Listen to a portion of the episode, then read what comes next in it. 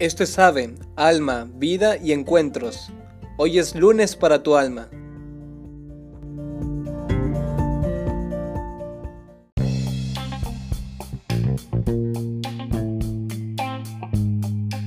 Hola, ¿qué tal? Soy el hermano Pablo Vidal. Bienvenido a este lunes para tu alma en el que vamos a hablar sobre un tema que, ok, entiendo que puede sonar un poco cliché, digamos, eh, y tal vez al escuchar el título no se te antoja para nada escuchar lo que voy a decir, porque el tema es la confesión.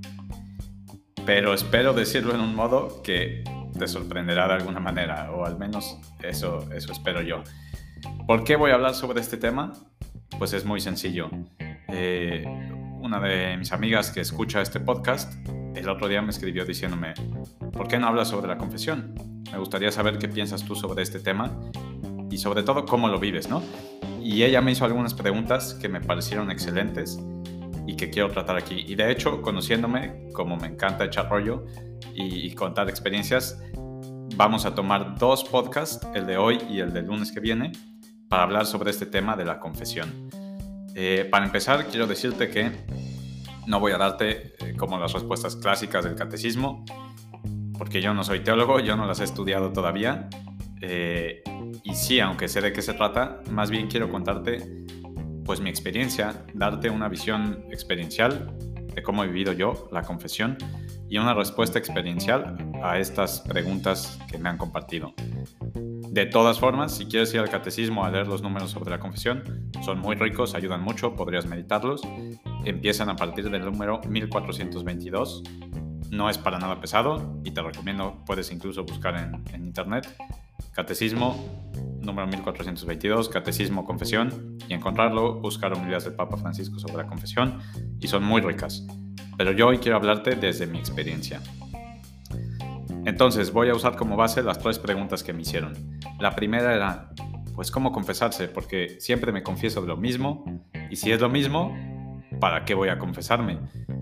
Y me parece una gran pregunta. Si siempre me confieso de lo mismo, pues ¿para qué voy a confesarme si la próxima vez sé que voy a caer en la misma cosa? Eh, yo empezaría diciendo que para mí ha sido una gran luz pensar que así ha elegido Dios perdonar mis pecados. O sea, así ha querido Él que yo me acerque a pedirle perdón y me sepa perdonado. Podía haberse inventado que ellos escribieran un papel y los echaran en una urna, sí, pero en su misericordia, en su amor, en su inteligencia infinita, Él ha querido que se haga de esta manera. Y alguna vez pensando en esto, pensaba pues hasta del punto de vista, digamos, psicológico, el hombre es un animal social y necesita decir las cosas. Y cuánta paz nos da a veces cuando hemos metido la pata, contárselo a alguien y saber que no somos juzgados, ¿no? Si hice algún mal, cuánta paz me da poderlo compartir con alguien, verbalizarlo, ¿no? Y eso es la confesión. Estás enfrente de otra persona que en realidad es Jesucristo mismo, diciendo en voz alta tus pecados. Y, me encanta sobre todo al final de la confesión cuando el sacerdote dice, puedes irte en paz, tus pecados han sido perdonados, la paz de saberme perdonado, ¿no? No, ya no me queda duda sobre si Dios me perdonó esto o no me lo perdonó. Ya, basta, se acabó, lo perdonó y ya quedó en el pasado y Dios se olvida de eso, ¿no? Eh, me impactó mucho una historia eh, de San Claudio de la Colombier, que era el confesor de Santa Margarita María de la Coque, que tenía las apariciones del Sagrado Corazón. Y entonces ella pasó por varios confesores que no le creían mucho esto de las apariciones. Y San Claudio de la Colombier, eh, una vez, pues como un poco para poner a prueba si verdaderamente era Jesús que se aparecía, le dijo, bueno, pregúntale a Jesús la próxima vez que se aparezca cuáles son los pecados, cuáles fueron los pecados de mi última confesión. A la semana siguiente vuelve Santa Margarita a confesarse con San Claudio y San Claudio le dice, bueno, ¿qué pasó? ¿Le preguntaste a Jesús? Y ella dice, sí, le pregunté. ¿Y qué te respondió? Me respondió que ya se le habían olvidado. Y aquí San Claudio entendió que era verdaderamente Cristo, ¿no? Porque ya, olvida, perdona. Lo que pasó, ya pasó. ¿Y para qué confesarme si siempre digo lo mismo? Pues porque Dios va actuando y su gracia la verdad es que se nota y se siente, ¿no? Eh, poco a poco, pues eh, cuando te vas confesando, seguramente lo podrás haber experimentado, algo va cambiando dentro de ti, ¿no?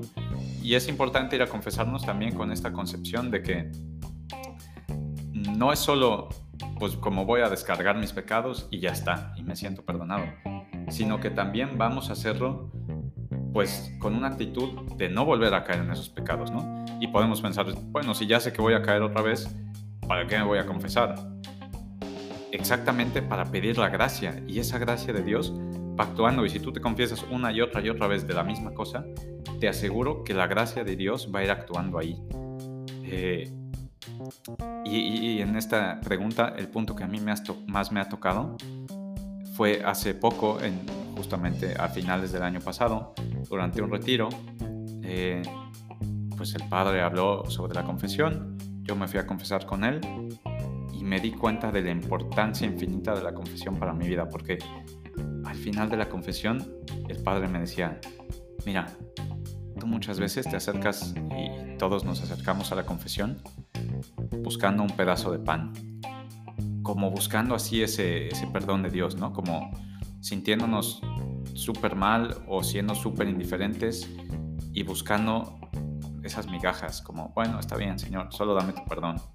Ya eso me basta, no voy a seguir siendo malo, solo quiero que alguien me diga que estoy perdonado y voy a seguir adelante. Nos acercamos buscando un pedazo de pan. Y Jesús no nos da un pedazo de pan nada más, nos da incluso unas sandalias para correr a la santidad. Nos da su amor, su misericordia, su perdón. No solo dice, bueno, está bien, pues ya no pasa nada. No, no, no. Nos da su gracia, nos acompaña. Quiere que salgamos de esa confesión renovados. Que aunque sepamos que vamos a volver a caer porque somos humanos y somos débiles y estamos heridos por el pecado original, Cristo en esa confesión nos da las sandalias para correr a la santidad, para correr a una intimidad con Él. De verdad nos quiere dar la fuerza para no volverlo a ofender y nos la da. Y es que si fuéramos conscientes de esto y nos la creyéramos, ¿qué diferencia haría en nuestras vidas? Porque saldríamos de la confesión no más tristes, sino felices. ¿Cuántas veces no, no, te ha pasado seguramente que sales de confesarte y sigues pensando en lo que hiciste? O ves a la gente que sale de confesarse con caras largas, tristes. No, deberíamos salir de ahí felices.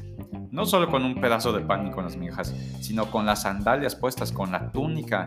Esa de la parábola del hijo pródigo, cuando el papá encuentra al hijo y dice, traigan la túnica, pónganle el anillo en el dedo, traigan las sandalias, para que corra a la santidad. Porque ese hijo de Dios que estaba muerto, que somos tú y yo cuando vamos a confesarnos, ahora ha regresado y está vivo y hay que hacer fiesta. Y en ese momento el corazón de Jesús hace fiesta una razón más para que confesarme, para alegrar el corazón de Jesús, para recibir esas sandalias, esa túnica, ese anillo y correr a la santidad. Creo que si logramos ver la confesión así, desde nuestra experiencia y, dándole vueltas a estas cosas en nuestra oración, tal vez después de confesarnos la próxima vez o antes de confesarnos, va a cambiar realmente la forma en que vivimos y experimentamos el sacramento de la confesión. Pues espero que pueda ser así para ti. Ya hablaremos el siguiente lunes sobre otras dos preguntas que me hicieron y espero que compartirte estas experiencias puedan también hacer que cambies tu corazón, tu corazón con respecto a la confesión. Te invito a hacer una oración pidiendo hasta el Espíritu Santo. Espíritu Santo, ven sobre nosotros, ilumínanos, ilumina a cada persona que está escuchando. Danos tu gracia para ver la importancia de la confesión en nuestras vidas, para dejarte actuar la próxima vez que vayamos a ella, para sabernos amados, perdonados, hijos tuyos, que nos quieres tanto, y que salgamos de ahí no solo con un pedacito de pan, no solo con migajas, sino con anillo, con túnica, con sandalias, para correr a tu encuentro, a la santidad, para no volver a caer, para ser cada día más santos y más cercanos a ti. Cristo Rey nuestro, venga tu reino.